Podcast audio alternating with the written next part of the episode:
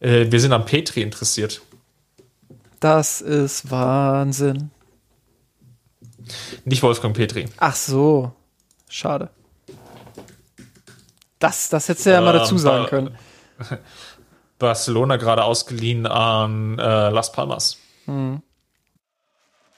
Miasanrot.de Geschichten rund um den FC Bayern München.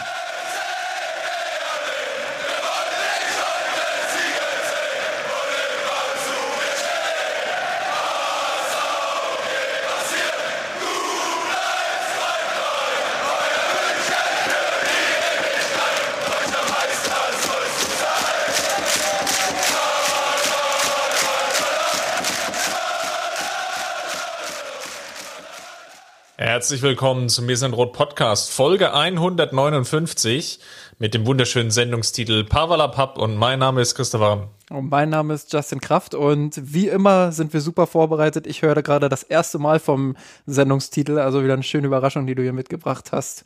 Ähm, dann bin ich ja gespannt, was, was für Themen du vielleicht noch mitgebracht hast, die gar nicht auf dem Zettel standen. Ja, lass uns mal ganz sportlich anfangen bei rund um den FCB. Da gibt es ja jetzt so die ein oder andere Neuigkeit, ganz frisch aus der Druckerpresse. Wir nehmen ja Montagnachmittag auf. Der FC Bayern braucht einen neuen Amateurtrainer, nämlich Sebastian Hoeneß wird den Verein verlassen und zur TSG Hoffenheim wechseln.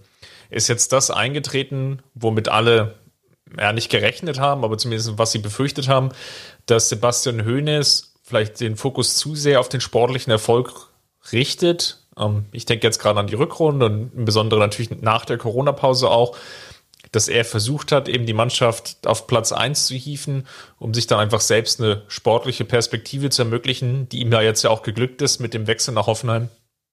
Ja, also das ist, äh, das klingt ja immer so ein bisschen wie so ein Vorwurf, aber soll es eigentlich gar nicht sein. Also ähm, selbstverständlich hast du, wenn du, wenn du beim FC Bayern bei den Amateuren trainierst, ähm, dann hast du natürlich auch den Anspruch, noch höher vielleicht zu kommen irgendwann. Ich meine, wir dürfen nicht vergessen, das ist zwar der große FC Bayern, aber es ist eben auch in Anführungsstrichen nur dritte Liga.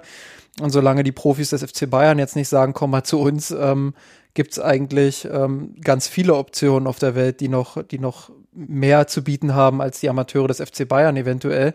Ähm, und dementsprechend überhaupt kein Vorwurf an ihn. Natürlich ist das auch ein Stück weit ein Sprungbrett. Man hat es ja bei Ten Haag gesehen oder auch bei Vogel. Ähm, natürlich ist das völlig legitim, dann auch so zu handeln. Und ähm, ja, du hast es gesagt, allein die Rückrunde bei den Amateuren, ähm, was da, was die Mannschaft da abgerissen hat, ich glaube, ähm, allein das hat ihn schon in den Fokus von anderen Teams nochmal gerückt. Auf der anderen Seite natürlich keine Konstanz in der Position des Amateurtrainers beim FC Bayern. Das ist jetzt der vierte Wechsel dann innerhalb von vier Jahren. Vogel hin zu Tim Walter, von Walter dann zu Seitz, von Seitz dann zu Sebastian Hoeneß und von dort aus jetzt wieder zu Mr. X. Da steht ja noch im Raum, wer da im Endeffekt in die Position reinspringen könnte. Vielleicht wäre es sogar ein Miroslav Klose gar nicht so schlecht gewesen ähm, für seine persönliche Karriere, der ja jetzt ja den Sprung direkt zum Co-Trainer in der Bundesliga macht unter Hansi Flick. Auf der anderen Seite natürlich auch gibt es jetzt wieder noch rum einen anderen Trainer noch eine neue Chance. Was ich glaube ich insgesamt an der gesamten Aktion eher negativ sehe, ist natürlich, ich weiß nicht, ob der FC Bayern zu sehr überrascht wirkte, ähm, dass es da Interessenten gibt. Aber mir fehlt noch so ein bisschen die Plan B-Lösung, also das, was irgendwo der Schublade liegt, wer jetzt im Endeffekt die Mannschaft übernehmen kann. Wir wissen alle, dritte Liga ist relativ kompliziert. Ja, natürlich, der sportliche Erfolg in der letzten Saison mit dem Titel, wenn man so will, war ja da. Nichtsdestotrotz, ähm, die Hinrunde hat gezeigt, nahezu jede Mannschaft kann jede schlagen und der FC Bayern ist dort auch besiegbar. Und das gilt jetzt auch wieder in der neuen Saison natürlich, die Klasse erstmal zu halten. Das ist eigentlich so das Minimalziel, was jetzt mal abseits neben dem Effekten, wir wollen junge Spieler ausbilden und natürlich nah an die Profimannschaft ranführen, eigentlich immer so die, die oberste Maxime sein muss, sich in dieser Liga zu halten. Und man sieht ja auch an, oder hat es auch gesehen an den anderen, in Anführungsstrichen Amateurmannschaften von, von Dortmund, Bremen, Wolfsburg, die tun sich dann schon schwer, das natürlich auch über eine längere Zeit konstant abzurufen. Also von daher sehe ich das jetzt erstmal mit Sorgenfalten, dass natürlich auf dieser Trainerposition keine Konstanz eintritt. Ja, dass die Trainerposition extrem wichtig ist, ähm, ich meine, darüber reden wir ja fast äh, jede Woche hier im Podcast. Allein deshalb, wenn wir über taktische Aspekte reden, über strategische Aspekte. Ähm, natürlich ist da der Trainer ein Zahnrädchen, das sehr, sehr wichtig ist. Und äh, selbstverständlich der Trainer der Amateure noch mal ein Stück mehr im Jugendbereich, ähm, weil er natürlich die Aufgabe hat, dann auch die Talente, die von unten kommen, ähm, an den Profibereich ranzuführen und dort eben zu, dafür auch zu sorgen, dass die Mannschaft ähm, ja die Grundlagen einfach ähm, erlernt, um um die Lücke zu den Profis dann vielleicht auch irgendwann schließen zu können oder zumindest äh, die Distanz zu den Profis ähm, so zu verkleinern, dass der, dass das ein oder andere Talent dann auch mal den Sprung schafft. Allein deshalb natürlich eine Schlüsselposition bei den Amateuren. Ähm, ja, du hast es gesagt, die Konstanz ähm, wäre natürlich schön, wenn man da einen Trainer hätte, der, der drei, vier Jahre mal diesen Posten ausüben kann. Aber es ist natürlich ein Stück weit auch romantisches Denken. Ähm, allein deshalb, weil, wie wir es gesagt haben, also man muss sich ja bloß mal angucken, wer da zuletzt trainiert hat und wie viele von diesen Trainern dann wo gelandet sind. Und ähm, da sind schon viele Trainer dabei, die dieses Sprungbrett dann auch nutzen konnten, um eben in der zweiten Liga oder in der Bundesliga zu landen. Und das ist eben nochmal noch mal eine ganz andere Chance für diese Trainer auch als, als bei den FC Bayern Amateuren jetzt ähm, ja diesen sicherlich auch verantwortungsvollen Beruf auszuüben, aber ähm, man kann es den Leuten dann eben auch nicht verübeln und ich glaube, es ist auch schwer aus Clubsicht, dort jemanden zu installieren, der wirklich konstant dann auch ähm, den Trainerposten übernimmt. Ähm, mir fällt es ad hoc schwer, da, da auch eine Lösung zu finden. Ähm, eventuell könnte man versuchen, auf dem Co-Trainerposten jemanden zu etablieren, der dann wirklich auch, wo man dann sagt, der ist äh, so kompetent, den, den halten wir auf jeden Fall, egal was für ein Trainer kommt. Äh, dann hast du vielleicht wieder das Problem, dass du in der Auswahl der Trainer, dass da vielleicht welche sagen, ja, nee, ich will mein eigenes Trainerteam mitbringen. Also das ist schon nicht so einfach, da Leute zu etablieren, die dann wirklich auch konstant über die Jahre hinweg da bleiben. Und ähm, du hast jetzt Miroslav Klose genannt, sicherlich wäre der auch eine Option gewesen. Wäre ein schöner Schritt für ihn wahrscheinlich auch gewesen. Aber ähm, da ist natürlich dann auch wieder die Problematik mit dem Trainerschein. Da hätte man eine Lösung finden müssen. Wie macht man das jetzt in der Übergangsphase, ähm, wo er dann vielleicht nicht immer bei der Mannschaft sein kann? Das ist dann auch wieder problematisch. Also ähm, bin ich gespannt, was, was die Bayern Amateure bzw. was der Club da entscheidet, ähm, wer da jetzt Trainer werden soll und wer es am Ende auch wird. Ich habe da im Moment auch keinen, keinen im Kopf, wo ich sage, das ist jetzt die, die 1A-Lösung oder so. Es ist ja noch ein bisschen Zeit, bis die Saison anfängt. Der erste Spieltag ist auf den 18. September 2020 terminiert. Mal gesetzt im Fall, es geht jetzt wirklich wie geplant los und wir erleben jetzt keine große zweite Corona-Welle, zumindest nicht in dem Maße, dass sie den Spielbetrieb in den jeweiligen Ligen aufhält oder beeinträchtigt und soll aber schon am 22. Mai 2021 enden. Das heißt, wir haben eine sehr kurze Zeitspanne, wo wirklich eine Vielzahl an Spielen dann ähm, durchgeprügelt werden muss, wenn man das so formulieren will, nämlich 38 Spiele. Wir erinnern uns, die dritte Liga hat ja ähm, 20 Mannschaften, also von daher wird es definitiv auch wieder ein voller Spielplan werden. Wir werden wieder erleben, dass wir viele englische Wochen haben, sehr dicht getakteten Plan und je früher ins Training eingestiegen werden kann, je früher das taktische Konzept im Endeffekt von dem jeweiligen neuen Trainer dann da ist, und dann eingelernt und einstudiert werden kann, desto besser ist es natürlich. Auf der anderen Seite werden wir natürlich auch sehen, dass wir einige Abstellungen Richtung Profiteam sehen werden. Das war zumindest jetzt in den letzten Wochen um, immer wieder zu vernehmen, auch bei der Vorstellung von Leroy Sané beim FC Bayern wurde es auch nochmal angesprochen. Ich glaube, ähm, das wird sicherlich auch nochmal eine ganz große Rolle spielen, ähm, wie sich im Endeffekt jetzt dann die Mannschaft aufstellt. Und ähm, da wollte ich dich eigentlich nochmal fragen, nämlich zu zwei, drei Namen, die jetzt gerade auch in den letzten Tagen in der Presse immer wieder diskutiert wurden, was du glaubst, ob die jetzt schon den Sprung machen oder ob ihnen noch ein Jahr bei den Amateuren gut tut.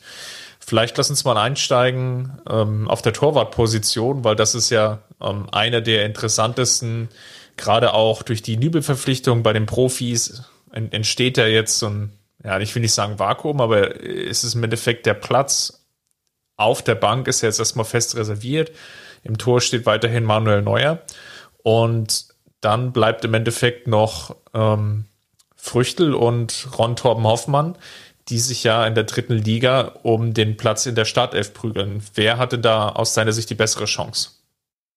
Ähm, ich muss zugeben, dass ich jetzt Früchtels Situation in den letzten Wochen nicht mehr so ganz verfolgt hatte. Ähm, da war ja eigentlich die Ansage auch intern, ähm, dass Früchtel den Verein auf Leihbasis verlassen wird, dass er zu einem anderen Club gehen wird. Dann war erst der FC Augsburg relativ favorisiert äh, medial. Das hat dann wohl doch nicht so geklappt. Ähm, ja, da muss man dann mal sehen, ob es einen ob's einen Abnehmer für Früchtel gibt. Aber grundsätzlich, ähm, was ja auf der Torwartsituation auch immer relativ schwierig ist, wo ich immer überlege, ähm, gut, welcher Club ist jetzt bereit für ein, zwei Jahre einen Torwart zu etablieren, ist das doch eher eine Position, die viele Clubs mit konstanteren Alternativen eben ähm, dann auch besetzen wollen.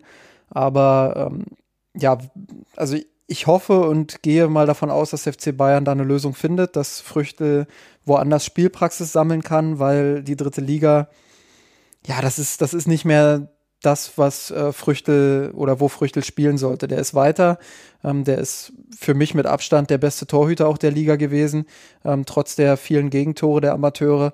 Und ähm, ja, da muss man eine Lösung finden, dass er woanders seine Spielpraxis eben holen kann. Mit Ron Torben Hoffmann war ja dann abgesprochen, wenn jetzt kein Angebot mehr kommt, wo er sagt, da will er unbedingt zuschlagen, weil das eine große Chance für ihn ist. Ähm, danach sieht's aktuell ja nicht aus, ähm, dass er bleibt und dass er dann eben auch Stammtorhüter bei den Amateuren wird. Äh, ja, und das, das wäre ja dann schon eine Lösung, mit der, denke ich, auch alle leben könnten. Früchtel eben verleihen, Ron Hoffmann, Drittligatorwart, ähm, ja, oben in der, in der ersten quasi hast du ja mit Neuer und Nübel schon, schon zwei Hochkaräter quasi, ähm, die sich schon streiten sollen, wo aber relativ klare Rollenverteilung auch herrscht.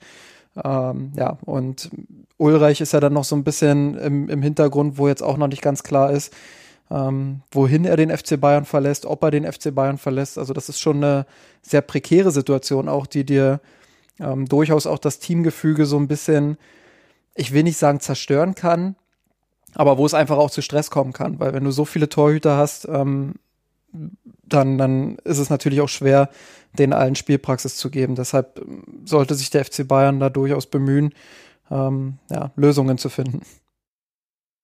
Ein zweiter Name, der ja relativ häufig in den letzten Tagen diskutiert wurde, war Chris Richards, der vom Kicker ja sogar als herausragend eingruppiert wurde in der Wahl bei den besten Innenverteidigern in der dritten Liga. Ähm, sehr bemerkenswert. Er hat definitiv einen Sprung gemacht, das haben wir, glaube ich, hier häufiger auch schon diskutiert. Ähm, es gibt, glaube ich, so mehrere lose Anfragen aus der Bundesliga, dass er ausgeliehen werden kann. Glaubst du, dass es jetzt schon der richtige Schritt ist für ihn, den Sprung zu den Bundesligisten zu wagen, um dort regelmäßig Spielzeit zu bekommen? Oder würdest du es eher bevorzugen, wenn er in dieser Rolle drin bleibt, wie es vielleicht aktuell der Fall ist, Stammspieler in der dritten Liga mit einzelnen, vereinzelten Einsätzen innerhalb der Bundesliga bei den Profis?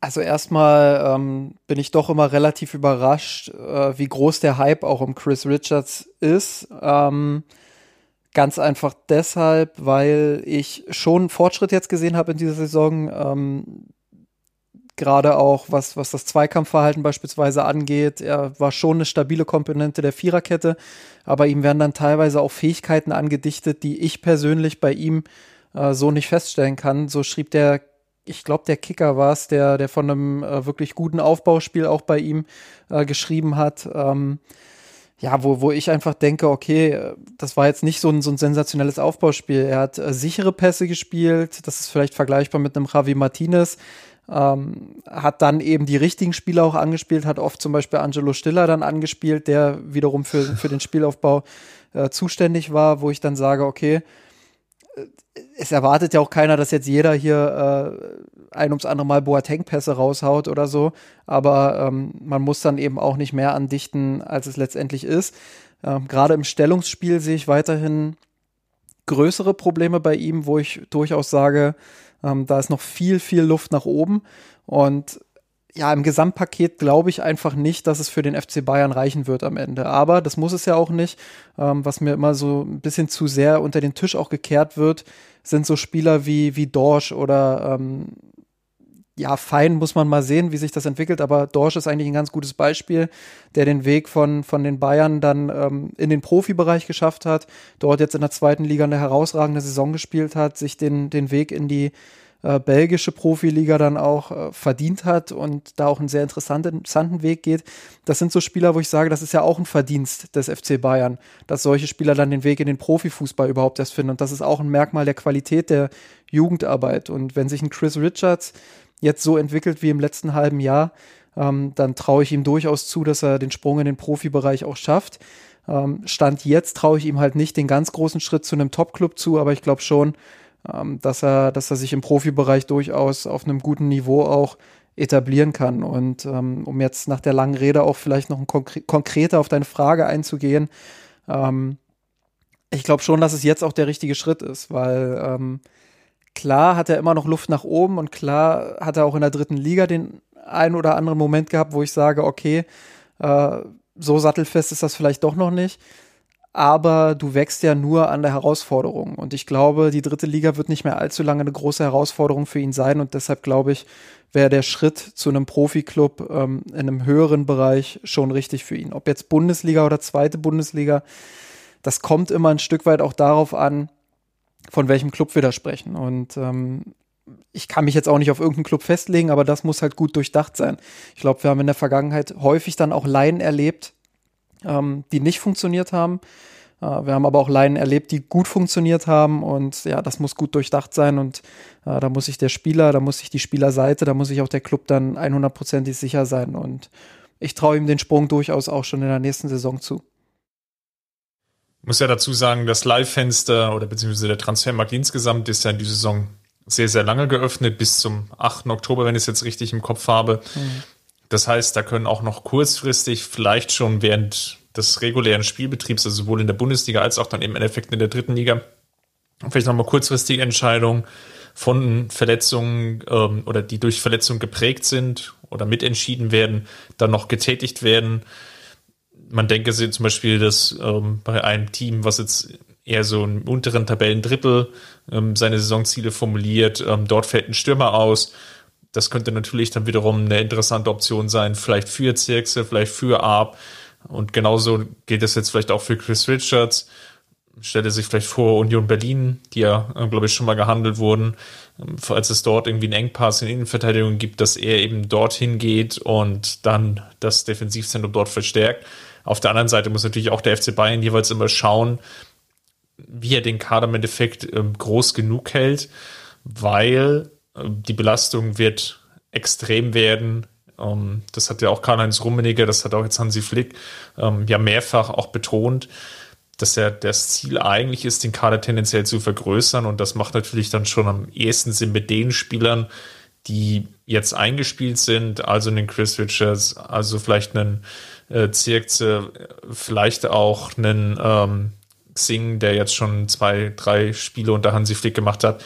Das werden sicherlich dann Optionen sein, um den Kader vielleicht auf den Plätzen, sagen wir es mal, 16 bis 22 sinnvoll aufzufüllen, die dann eben auch die Spielzeit bekommen. Das Fünffachwechseln wird ja uns weiterhin begleiten, auch in der neuen Saison.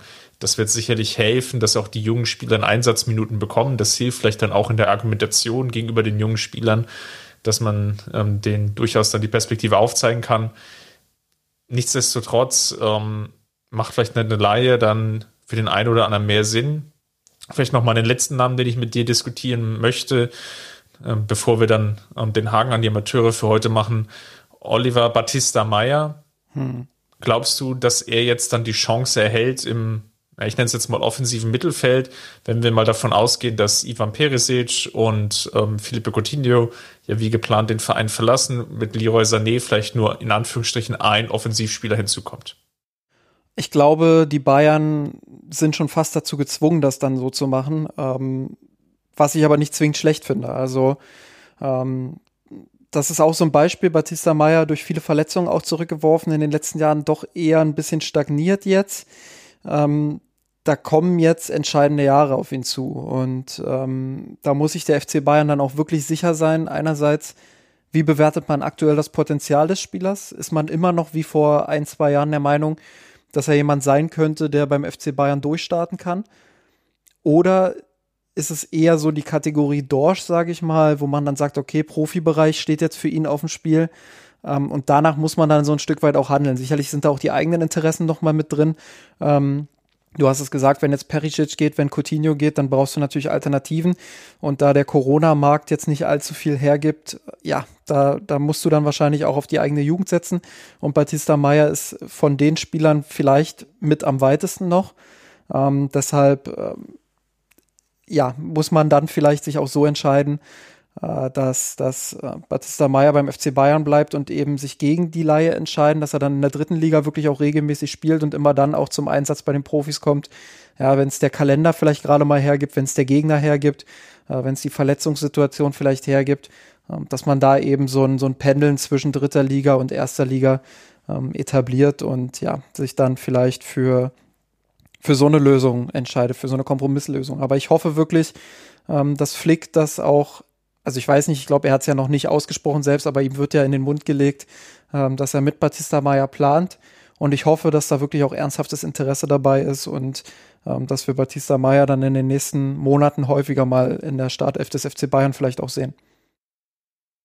Dann lass uns mal rüberschwenken zu den Männern. Kleinen Augenblick und noch. Ähm, eine Sache würde ich gerne noch ansprechen in der Kategorie rund um den FC Bayern. Die FC Bayern Frauen haben ja ähm, am 17. Juli bereits ihre Vorbereitung gestartet, haben jetzt Testspiele vor sich gegen Zürich, Freiburg und Prag in den nächsten Wochen, bevor es dann eben ähm, ja, gegen, gegen Lyon in der Champions League dann, ich glaube, im August geht. Ähm, oder Ende August, Mitte August. Ich habe das Datum jetzt nicht genau im Kopf, aber auf jeden Fall kommen dann die beiden Champions League-Spiele gegen, gegen Lyon und ja, die Vorbereitung mit den Neuzugängen ist bereits gestartet.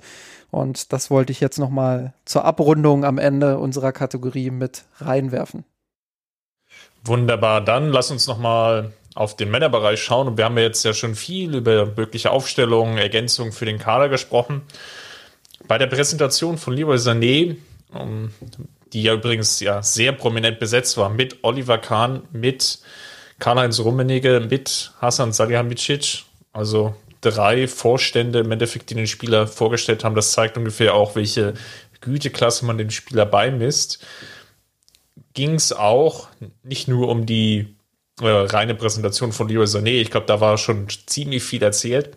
Aber es ging eben auch um Alaba und Thiago. Und lass uns vielleicht mal mit letztgenannteren anfangen. Dort hat Karl-Heinz Rummenigge eigentlich relativ konkret bestätigt, dass Thiago den Verein verlassen will. Wie sehr hat dich das im, im Herzen getroffen? Ähm, ja, schon, schon ordentlich. Also es war schon überraschend, ähm, wie deutlich Karl-Heinz Rummenigge vor allem auch darüber gesprochen hat. Ähm, er meinte ja ganz klar, bei, bei Thiago gibt es eher wenig Hoffnung auf den Verbleib. Da, er weiß auch nicht, wie weit er jetzt mit einem mit Club schon ist, aber ähm, es ist durchaus ähm, schon so, dass er seinen Wechselwunsch geäußert hat. Dementsprechend wird der FC Bayern ihn auch ziehen lassen, wenn ein entsprechendes Angebot kommt. Ähm, bei David Alaba war ich ein bisschen überrascht, dass äh, das wirklich so, so zwicklig, sage ich mal, zu sein scheint. Ähm, da hat er auch einen relativ deutlichen Kommentar Richtung Berater abgelassen, dass äh, die, die Sonne für viele Berater anscheinend noch zu scheinen scheint, obwohl äh, diese Corona-Krise eben doch schon merk merkliche Einschnitte verursacht hat.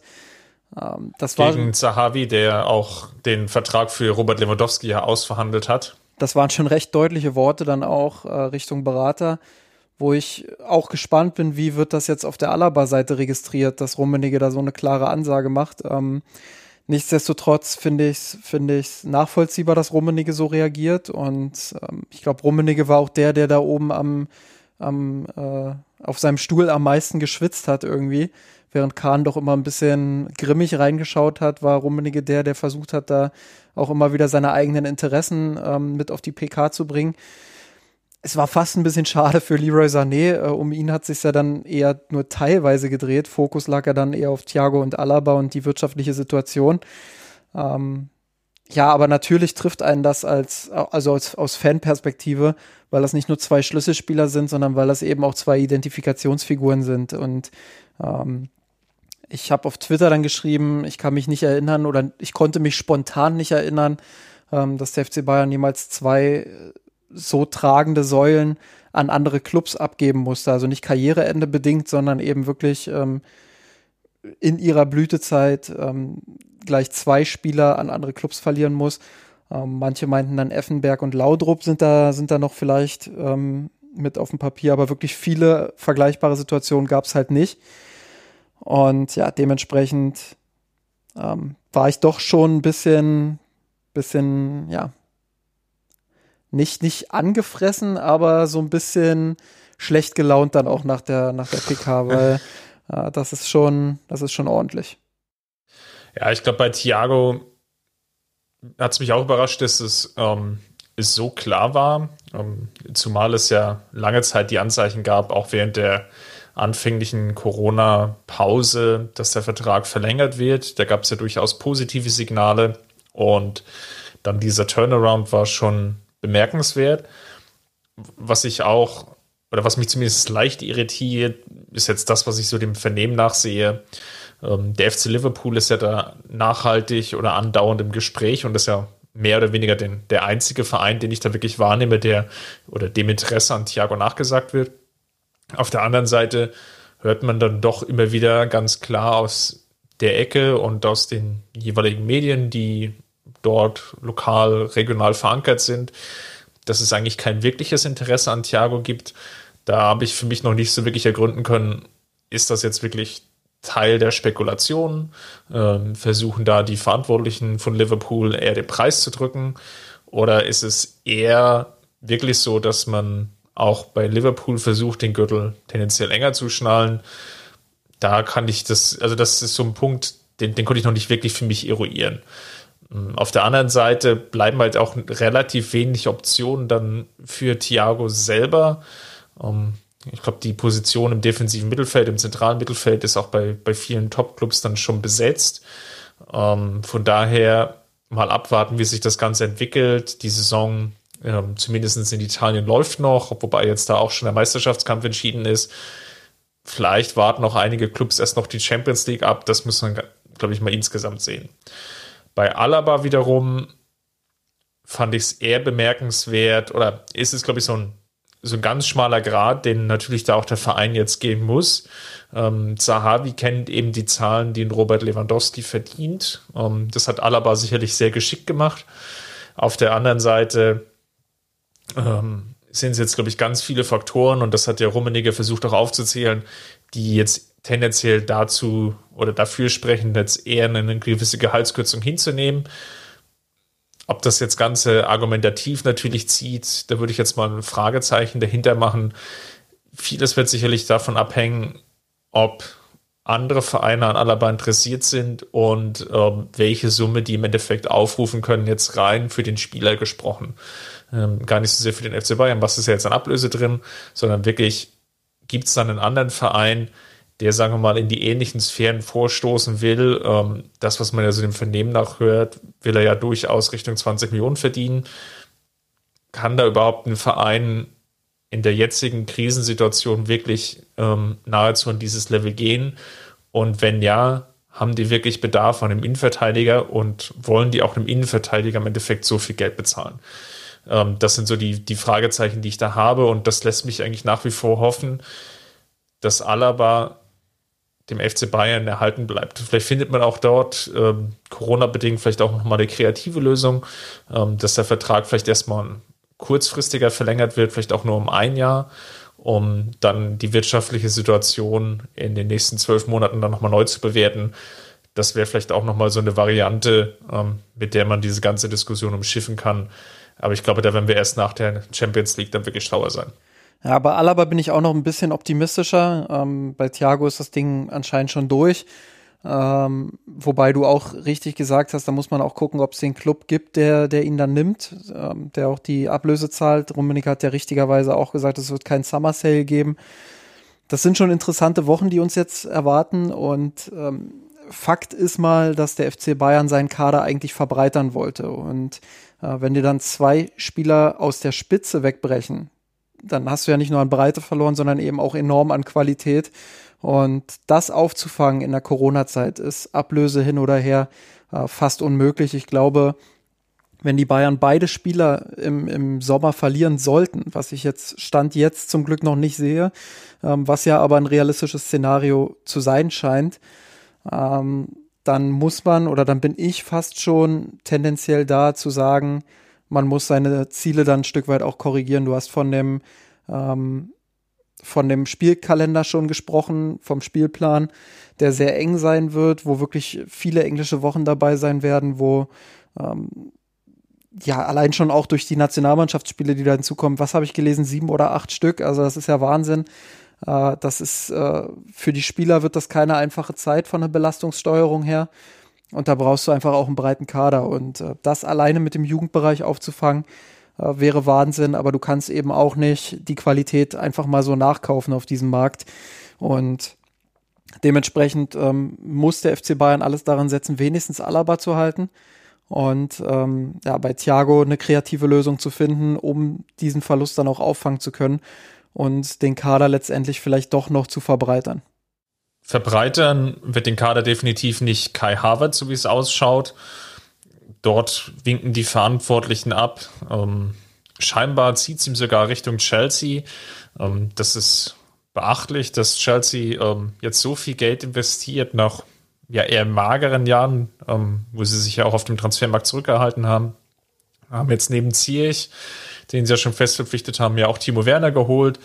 Ähm, für beide zusammen, glaube ich, schon über 90 Millionen ausgegeben. Wenn jetzt Kai Havertz noch kommt, ja, zwischen wahrscheinlich auch nochmal lockeren 80 bis 100 Millionen Euro, dann ist es auf jeden Fall ein stattliches Paket ähm, für die Offensive. So wie es aussieht, ähm, ja, oder definitiv wird so sein, dass die, die drei genannten Spieler definitiv dann nicht dabei sind, ähm, wenn es gegen Chelsea geht in dem Rückspiel, ähm, Champions League Achtelfinale, dazu kommen wir gleich.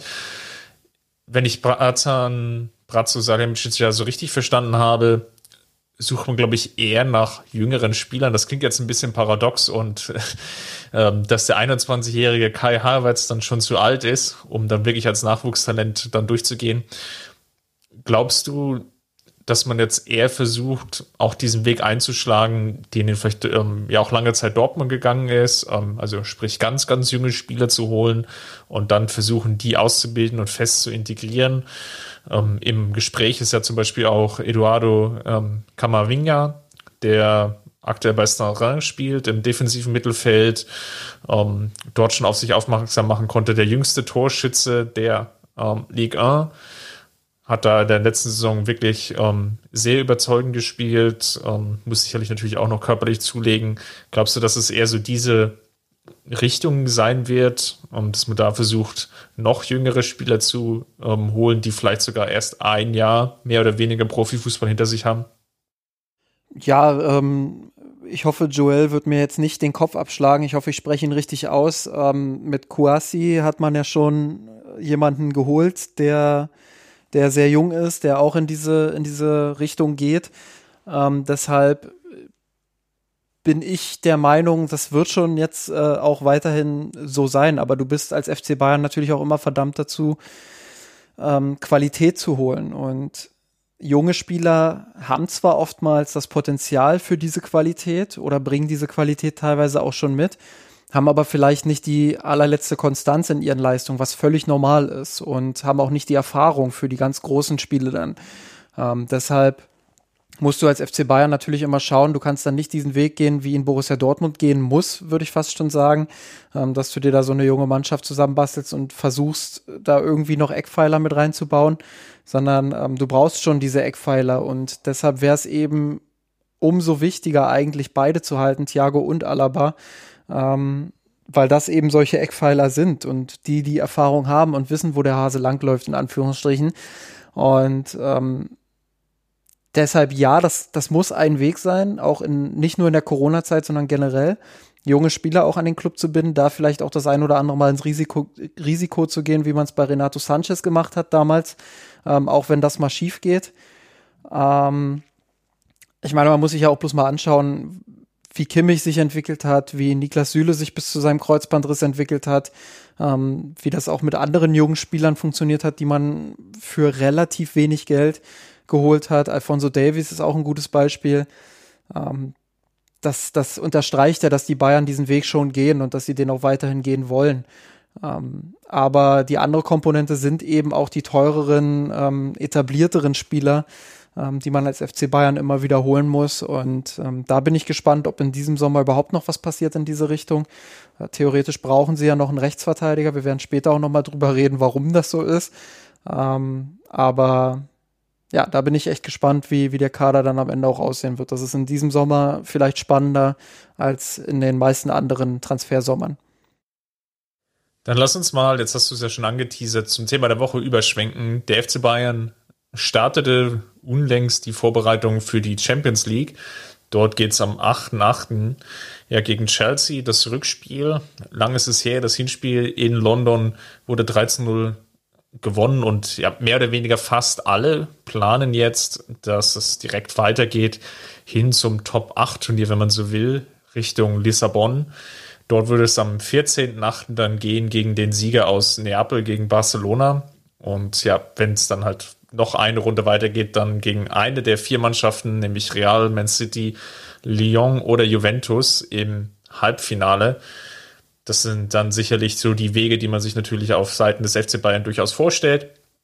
Die Vorbereitung hin zum Training, also sprich ähm, erst der Cybertraining, dann die entsprechenden ähm, Corona-Tests ähm, bis hin zum Kleingruppentraining und jetzt der Start ins wirkliche Mannschaftstraining wurden aber überschattet durch die Verletzung von Benjamin Pavard, dem Rechtsverteidiger, der sicher ja, der eine super solide Saison hinter sich hat, ähm, sukzessive gesteigert hat, ähm, nicht nur durch seine Kopfballtore während der Corona-Zeit oder ähm, der Nach-Corona-Zeit dann aufgefallen ist, hat dort ähm, sich sehr gut etabliert, hat auch dann die Balance, glaube ich, oder dazu beigetragen, dass es eine sehr gute Balance gab zwischen einerseits dem offensiveren Davis und dann dem eher in Anführungsstrichen defensiv orientierteren Pavard dann auf der rechten Seite.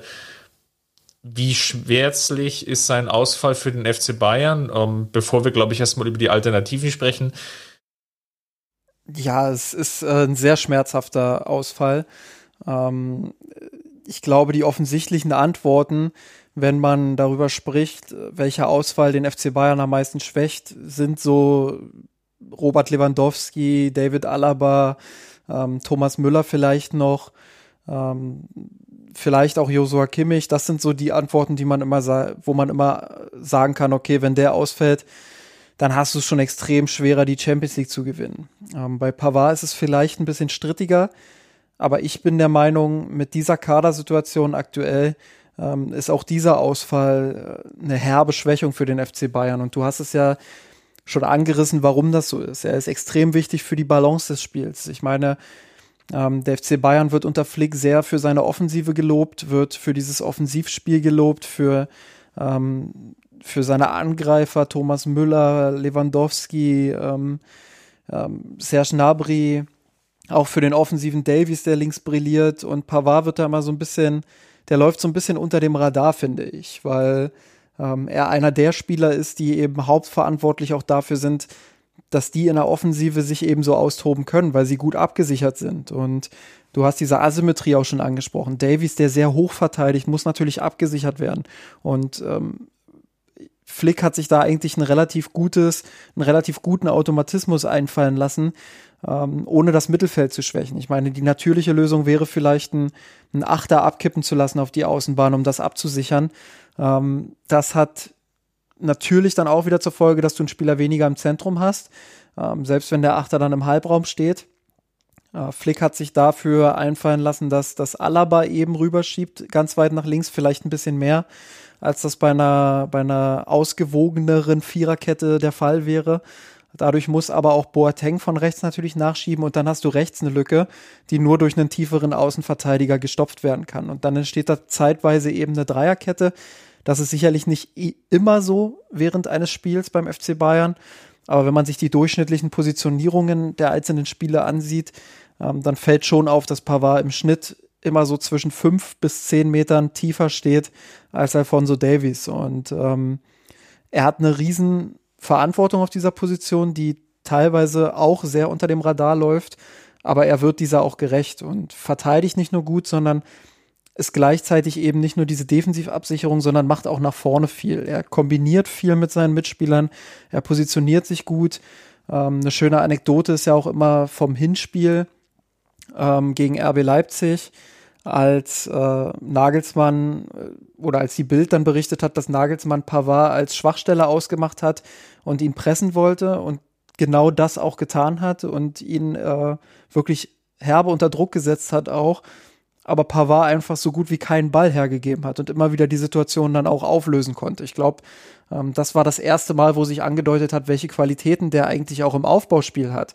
Und ähm, wie wichtig es auch ist, einen Spieler dort auf der rechten Seite zu haben, der solche Situationen mit seinen Pässen dann eben auch auflösen kann. Und ähm, all diese Qualitäten zusammen machen jetzt vielleicht nicht so einen Offensivverteidiger, wie es Joshua Kimmich beispielsweise wäre, aber sie machen einen relativ kompletten Außenverteidiger, der offensiv durchaus Einfluss hat, der aber vor allem in der Defensive seine Stärken hat und für eine unfassbare Stabilität sorgen kann. Und äh, deshalb glaube ich, dass dieser Ausfall sehr, sehr schwer wiegen wird. Also vollkommen d'accord. Ich glaube, das liegt größtenteils natürlich aber auch daran, dass eben die Alternativen nicht so wirklich gegeben sind. Ähm, stelle sich vor, jetzt Davis fällt aus, dann ist einfach die naheliegendste Lösung eher, du spielst mit Hernandez als ähm, Linksverteidiger, je nachdem vielleicht auch, wer der Gegner ist, oder du ziehst Alaba wieder auf die Linksverteidigerposition und Hernandez spielt dann im Zentrum. Da ist der Qualitätsabfall vielleicht nicht ganz so groß ähm, wie jetzt vielleicht bei Pavard. Ähm, die naheliegendste Lösung wird sicherlich Odriolo Sola sein, um dessen Leihe ja nochmal verlängert wurde. Glaubst du, dass er den Startelf-Einsatz bekommt gegen Chelsea? Ähm, sollte sich wirklich diese Bänderverletzung in der linken Fußwurzel bei Pavard so herausstellen, dass er am 8.8. nichts einsatzfähig ist? Ah, schwierig, weil er im ganzen Halbjahr nicht das richtige Vertrauen von Flick bekommen hat. Warum sollte das jetzt ausgerechnet der Fall sein? Ähm, klar, er ist äh, die natürliche Option oder die, die, die eigentliche Option, wenn Pavard nicht spielt, ähm, weil Kimmich eben ins Zentrum gezogen wurde. Aber da muss man sich dann auch die Frage stellen, ist Odriozola jetzt, ähm, also ist der Qualitätssprung nach unten bei Odriozola ohne das Böse zu meinen, ist der, ist der das wirklich wert, Kimmich dann auch im Zentrum zu lassen? Oder wäre es nicht besser, Kimmich dann wirklich auf rechts zu ziehen und Thiago eben spielen zu lassen im Zentrum? Und wäre das nicht dann doch ein bisschen ausbalancierter? Ich habe so ein bisschen da dann auch die Sorge, ähm, dass das zu offensiv sein könnte. Kimmich ist ein Spieler mit sehr viel Offensivdrang, der natürlich dann auch ähnlich wie Davies hinter sich die Lücken reißt, aber eben diese Lücken nicht selbst wieder zulaufen kann, weil er einfach nicht so schnell ist wie Davies. Ähm, da muss sich Flick dann eben auch was einfallen lassen, wie er das dann absichert. Ähm, zurück aber zu Odriozola. Ich, äh, ich kann es mir ehrlich gesagt nicht so richtig vorstellen, ähm, weil er eben kaum gespielt hat, nicht mal irgendwie zu vielen Codes-Einsätzen oder so kam und das muss ja einen Grund haben. Das heißt, Flick ist vielleicht gar nicht so sehr von ihm überzeugt und Deshalb ist es für mich schwer vorstellbar, dass er ähm, den Start machen wird. Ich denke mal, beim Testspiel gegen Marseille werden wir ein bisschen schlauer sein. Aber äh, aktuell tendiere ich eher darauf zu tippen, dass Flick sich was anderes einfallen lassen wird. Könnte das sein, dass ein Innenverteidiger im Endeffekt aus dem Pool, lassen Sie uns einfach ja mal durchgehen, äh, Jerome Boateng, der hat das ja bei der Nationalelf zumindest in den früheren Jahren häufiger gespielt, Niklas Süle, ähm, ja, oder vielleicht sogar äh, Lucas Hernandez, dass es vielleicht einer von diesen dreien sein wird, die in diese Rolle reinschlüpfen werden. Das wäre so ein bisschen das Revival der WM 2014, wenn man so will. Da haben Flick und Löw sich ja auch entschieden, ähm, am Anfang sogar vier Innenverteidiger in die Viererkette zu stellen. Gegen Ende waren es dann drei Innenverteidiger. Ja, ich kann es mir vorstellen grundsätzlich, ähm, sehe aber bei allen Optionen, die Flick hat, große Nachteile. Bei Lucas Hernandez ist es so, der hat das Tempo für die Position, ähm, hat aber als rechter Innenverteidiger schon das ein oder andere Problem gehabt. Wie ist das dann erst auf der rechten Seite? Ich weiß nicht, ob Flick dann äh, diesen Schritt sich wagt. Äh, bei Boateng ist der Nachteil, auch wenn er diese Position schon mal gespielt hat in seiner Karriere, ist er nicht mehr so beweglich und schnell wie früher. Das ist dann in der Rückwärtsbewegung vielleicht ein bisschen problematisch. Ähm, Süle hingegen bringt an sich das Paket für die Position zumindest übergangsweise mit. Er ist schnell genug, ähm, er ist zweikampfstark. in, in der Offensivbewegung ist er schon schwächer als Pavard, glaube ich. Ähm, das, das, das kann ich mir dann auch schwer vorstellen. Da muss man dann wirklich dann noch klarer Richtung Asymmetrie gehen und sagen, wir, wir spielen dann ähm, mit einem sehr tiefen Außenverteidiger. Ähm, aber bei ihm ist halt die Frage, wie fit ist er jetzt schon? Man sagt ja immer, so, so ein Kreuzbandriss, ähm, da braucht man schon noch einige Monate, um wieder zu einem normalen Niveau zu kommen. Und ähm, Süle ist jetzt noch nicht so lange wieder im Training. Da ist echt die Frage, wie weit ist er, wie, wie gut kann er jetzt auch schon sein? Und ähm, alles in allem sind das irgendwie alles drei jetzt keine, keine Wunschlösungen für die, für die Rechtsverteidigerposition. Ähm, deshalb ich glaube nach wie vor, dass Lukas Hernandez dann die beste Lösung ist. Ähm, er hat da durchaus gezeigt, dass er spielintelligent sein kann. Sollte es jetzt das Fitnesslevel hergeben, ist das sicherlich eine Variante, die ich mir durchaus vorstellen kann.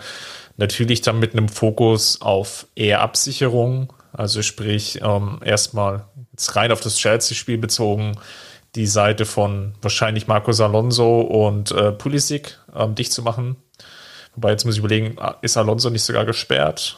Ähm, wie, wie, dem auch sei, ähm, die, die linke Seite jedenfalls dicht zu machen oder beziehungsweise die, die linke Offensivseite von Chelsea dann ähm, erstmal zu hindern in der Offensive, muss er sich immer noch vor Augen führen, der FC Bayern ist ja nicht unbedingt gezwungen, aufgrund des Ergebnisses aus dem Hinspiel wirklich das Spiel zu machen. Ja. Ähm, und selbst eigene Tore, ähm, ja, sie bringen dir natürlich irgendwie was, wenn du jetzt irgendwie 1 zu 0 oder vielleicht 2 zu 0 in Führung gehst.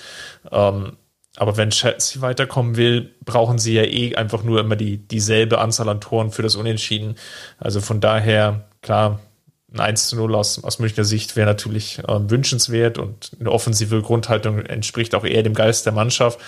Ich kann mir aber durchaus vorstellen, dass Flick damit okay ist, ähm, mit Hernandez da ins, in, ins Spiel zu gehen, ähm, bewusst vielleicht den Kauf nimmt, ähm, dass es offensiv jetzt kein Feuerwerk von der rechten Seite ausgeben wird, aber eben defensiv so gut aufgestellt ist, mit Hernandez einfach einen Zweikämpfer zu haben, der dann den Offensivdrang von Chelsea auf der linken Seite dann durchaus relativ zügig einbremsen kann. Wohl wissend natürlich, dass von der Seite wahrscheinlich gar nicht so viel Druck dann kommen wird. Ähm, Hernandez dann nicht so viele Sprints anziehen wird, wahrscheinlich nicht hinterlaufen wird. Ähm, wobei wir durchaus auch gesehen haben bei Philipp Lahm, ähm, dass es ja eine valide Option sein kann, den Linksfuß äh, oder beziehungsweise den Rechtsfuß dann auf die andere ähm, Verteidiger, Außenverteidigerposition zu setzen, wobei sich natürlich die Gegner dann auch sehr, sehr schnell darauf einstellen können.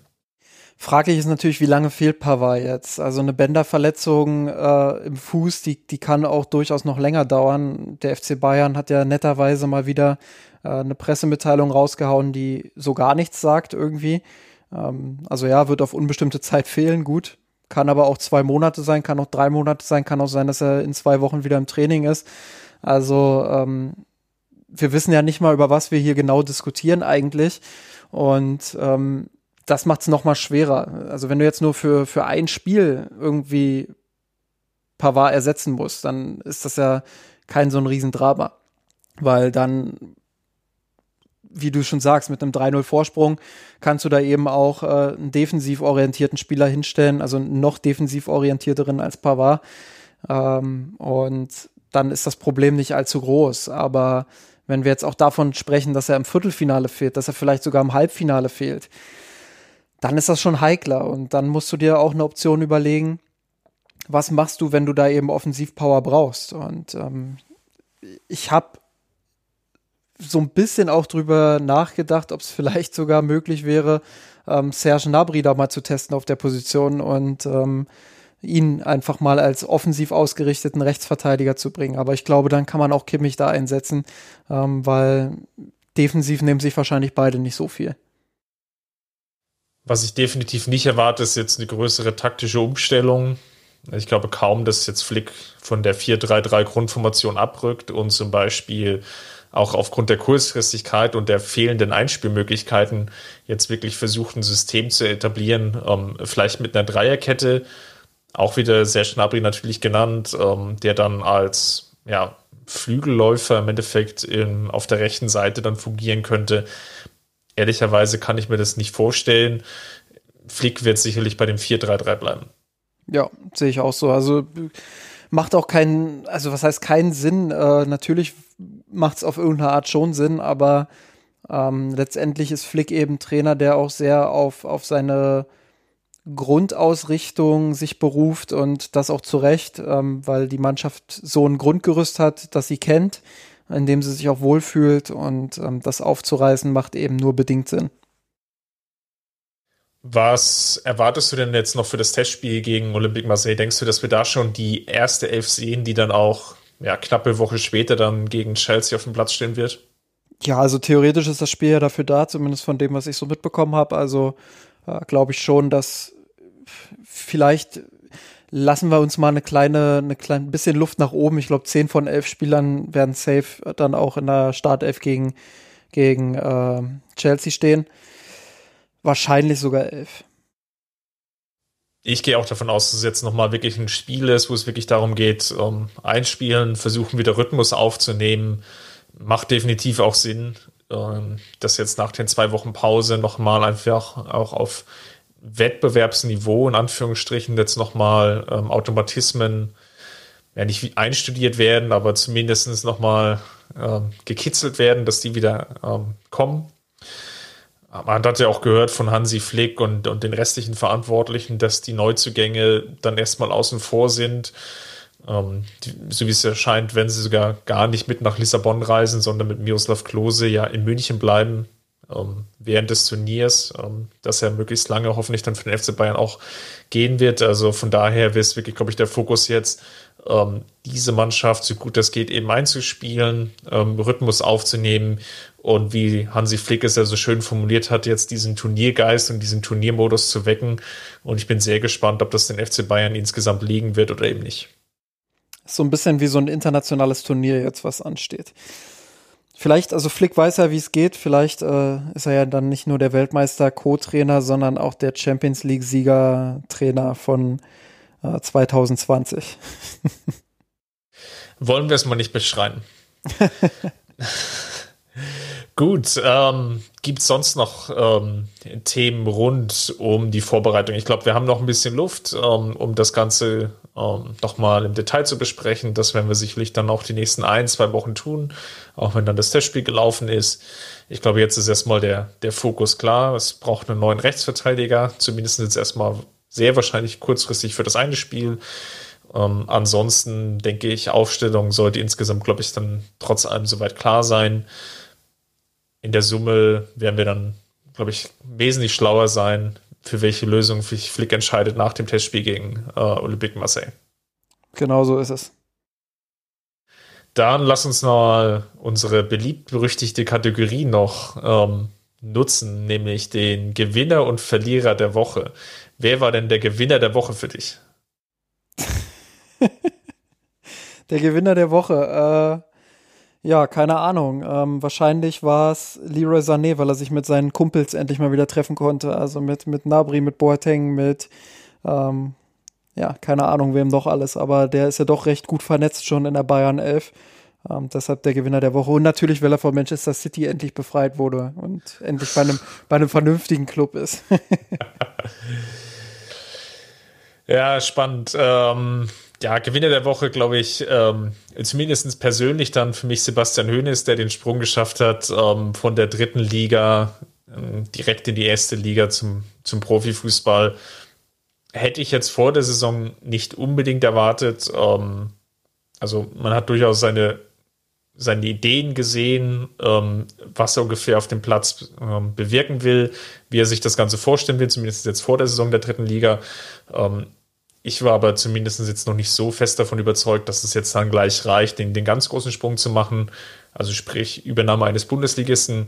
Und zumindest persönlich ähm, ja, freue ich mich dann für ihn, dass er dann diesen Karriere oder dieses Karrieresprungbrett genutzt hat. Wer war denn dann der Verlierer der Woche für dich?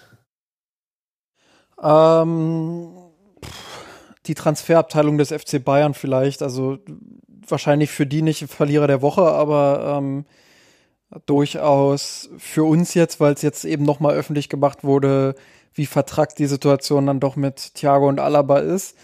Ähm, und man hat Rummenigge deutlich angesehen, wie sehr ihn das anfrisst und dementsprechend, ähm, ja, alle, die daran beteiligt sind, ähm, zu einem gewissen Maß auch Verlierer der Woche, gleichzeitig aber vielleicht auch Gewinner der Woche, weil man eben so einen Transfer wie, wie Sané präsentieren konnte.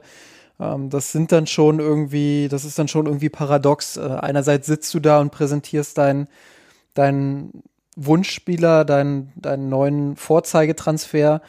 Ähm, andererseits bist du dann durchaus auch ähm, trübselig, weil du eben solche Neuigkeiten mit Thiago dort verkündest ähm, und bei Alaba dich auch im Moment nicht allzu optimistisch zeigen kannst. Ähm, deshalb Teilverlierer der Woche vielleicht. Ja, ist jetzt schwierig. Hättest du einen einfach der beiden Spiele genommen, dann wäre es für mich das leichtere gewesen, dann den anderen zu nehmen. ähm, genau. Ich glaube insgesamt Thematik Transferabteilung wirklich noch ein sehr großes Fragezeichen. Weiß nicht, ob das jetzt wirklich als Verlierer der Woche ähm, gelten kann, aber da sind, glaube ich, noch sehr, sehr viele Fragezeichen. Und ich hatte eigentlich jetzt die Hoffnung nach dieser was es ja eigentlich mehr oder weniger war, ja Übergangssaison äh, mit den relativ vielen Leihgeschäften, was ja durchaus unüblich ist für den FC Bayern, also sprich mit Perisic, Odriozola, Coutinho, ähm, dass es jetzt wieder in, in Anführungsstrichen stabilere Fahrwasser geht, also dass die Transfer- und Kaderplanung durchaus langfristiger angelegt ist. Ähm, mit Leroy Sané war das jetzt, ähm, glaube ich, klar oder ein klar aufgezeigter Weg, der ja auch relativ lange jetzt schon bestritten und geplant wurde. Aber darüber hinaus gibt es dann, glaube ich, doch das ein oder andere Fragezeichen, was noch zu beantworten gilt. Und das wird sicherlich durch die Corona-Krise nicht einfacher, ist aber für mich an der Stelle auch vollkommen nachvollziehbar. Es sind eben noch sehr, sehr viele Fragezeichen, gerade was jetzt äh, das Finanzielle angeht. Welche Auswirkungen hat das Ganze auf die, die Zuschauereinnahmen? Ab wann kann der FC Bayern wieder vor Zuschauern spielen? Ähm, wie wirkt sich das Ganze monetär aus? Wie wirkt sich das auch auf nachgelagerte Themen aus? Also sprich zum Beispiel Merchandising, die jetzige Situation, das ist sicherlich ein sehr spannender Faktor, ähm, wo es ja auch vielen Menschen durchaus finanziell schlechter geht, weil sie vielleicht in Kurzarbeit sind, ähm, weil sie vielleicht auch ihren, ihren Interessensschwerpunkt vielleicht etwas geändert haben. Ähm, sprich, wie wirkt sich das im Endeffekt aus auf die, die, die Merchandising-Abteilung? Ähm, summa summarum, also die Einnahmenseite des FC Bayern und von da aus durchaus nachvollziehbar, wenn man da erstmal etwas konservativer plant. Nichtsdestotrotz ähm, typischerweise die Saisonphase ähm, im Sommer geprägt von vielen Transfers und das ist dann immer so ein, so ein Auf und Ab und diese Woche eher mal ein, ein Abwärtstrend. Einer der Verlierer der letzten Wochen war vielleicht auch noch Robert Lewandowski, weil ja der Ballon d'Or oder die Veranstaltung des Ballon d'Or äh, abgesagt wurde ähm, weil sie eben dachten oder weil sie begründet haben, dass ähm, ja, dass die Ungleichheit zwischen den Ligen einfach zu groß ist. Manche haben nur 20 Pflichtspiele, manche haben dann nur 40, äh, manche haben dann schon 40. Ähm, deshalb ist eine Bewertung relativ unfair. Ja, kann man halten von was man will. Ich bin sowieso kein großer Fan von, von Einzelvergaben, aber ich glaube, für Robert Lewandowski persönlich ähm, hat das schon einen gewissen Stellenwert gehabt und es ist schon auch eine Motivation, alles zu geben. Ähm, deshalb schade für ihn persönlich, dass er nicht die Chance hat, dieses Jahr ähm, den goldenen Ball zu gewinnen. Ja, und den goldenen Schuh gewinnt er ja wahrscheinlich auch nicht. Ähm, Shiro Immobile gestern mit einem Doppelpack ähm, steht jetzt genau wie Robert Lewandowski bei 34 Saisontore. Immobile hat jetzt noch zwei Spiele um noch eins draufzupacken. Dann könnte er vorbeiziehen. Ronaldo jetzt drei Tore hinter ähm, Immobile, glaube ich, dann nur noch mit einer Außenseiterchance, da wirklich nochmal vorbeizuziehen. Ähm, ist, glaube ich, schon bitter für Lewandowski, dass er halt ähm, diesen Nachteil der Bundesliga, also sprich, du hast ja im Endeffekt vier Spiele weniger, mhm. ähm, dann einfach nicht kompensieren kann oder nicht kompensieren konnte, vielleicht auch noch bedingt durch die zwei, drei Spiele, die er verletzungsbedingt ihm ausgefallen ist dass er halt in diesen 31 Spielen oder 30 Spielen, die er auf der Uhr hatte, eben nur 34 Tore erzielt hatte. Ähm, Immobile jetzt eben mit 34 Treffern, 14 Elfmeter davon.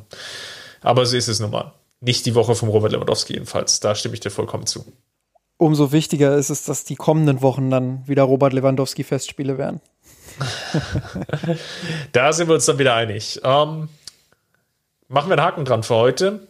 Ähm, letzte Woche, das war in der Kommentarspalte, glaube ich, ist, ist sehr gut angekommen, haben wir ja diesen kleinen Podcast aufgenommen, was wäre wenn. Das ist so ein kleines zeitloses Stück. Ähm, das kann euch jetzt nochmal helfen, falls ihr gerade in der Urlaubsferienzeit seid und ähm, eine kleine Überbrückung noch braucht, um über die nächsten Tage zu kommen, hört da gerne nochmal rein.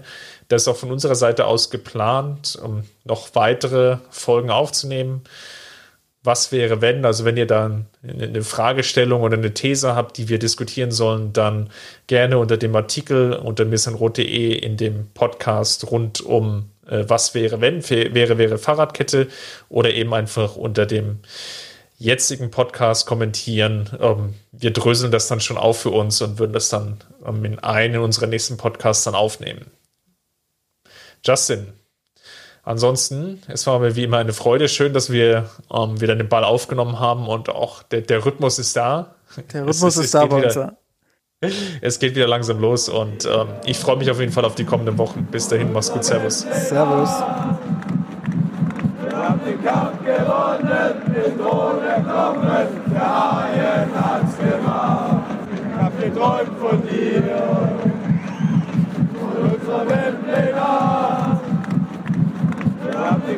gewonnen, den Tod kommen, der Haien hat's gemacht. Ich hab geträumt von dir, von unserer Weltpläne. Wir haben den Kampf gewonnen, den Tod erkommen.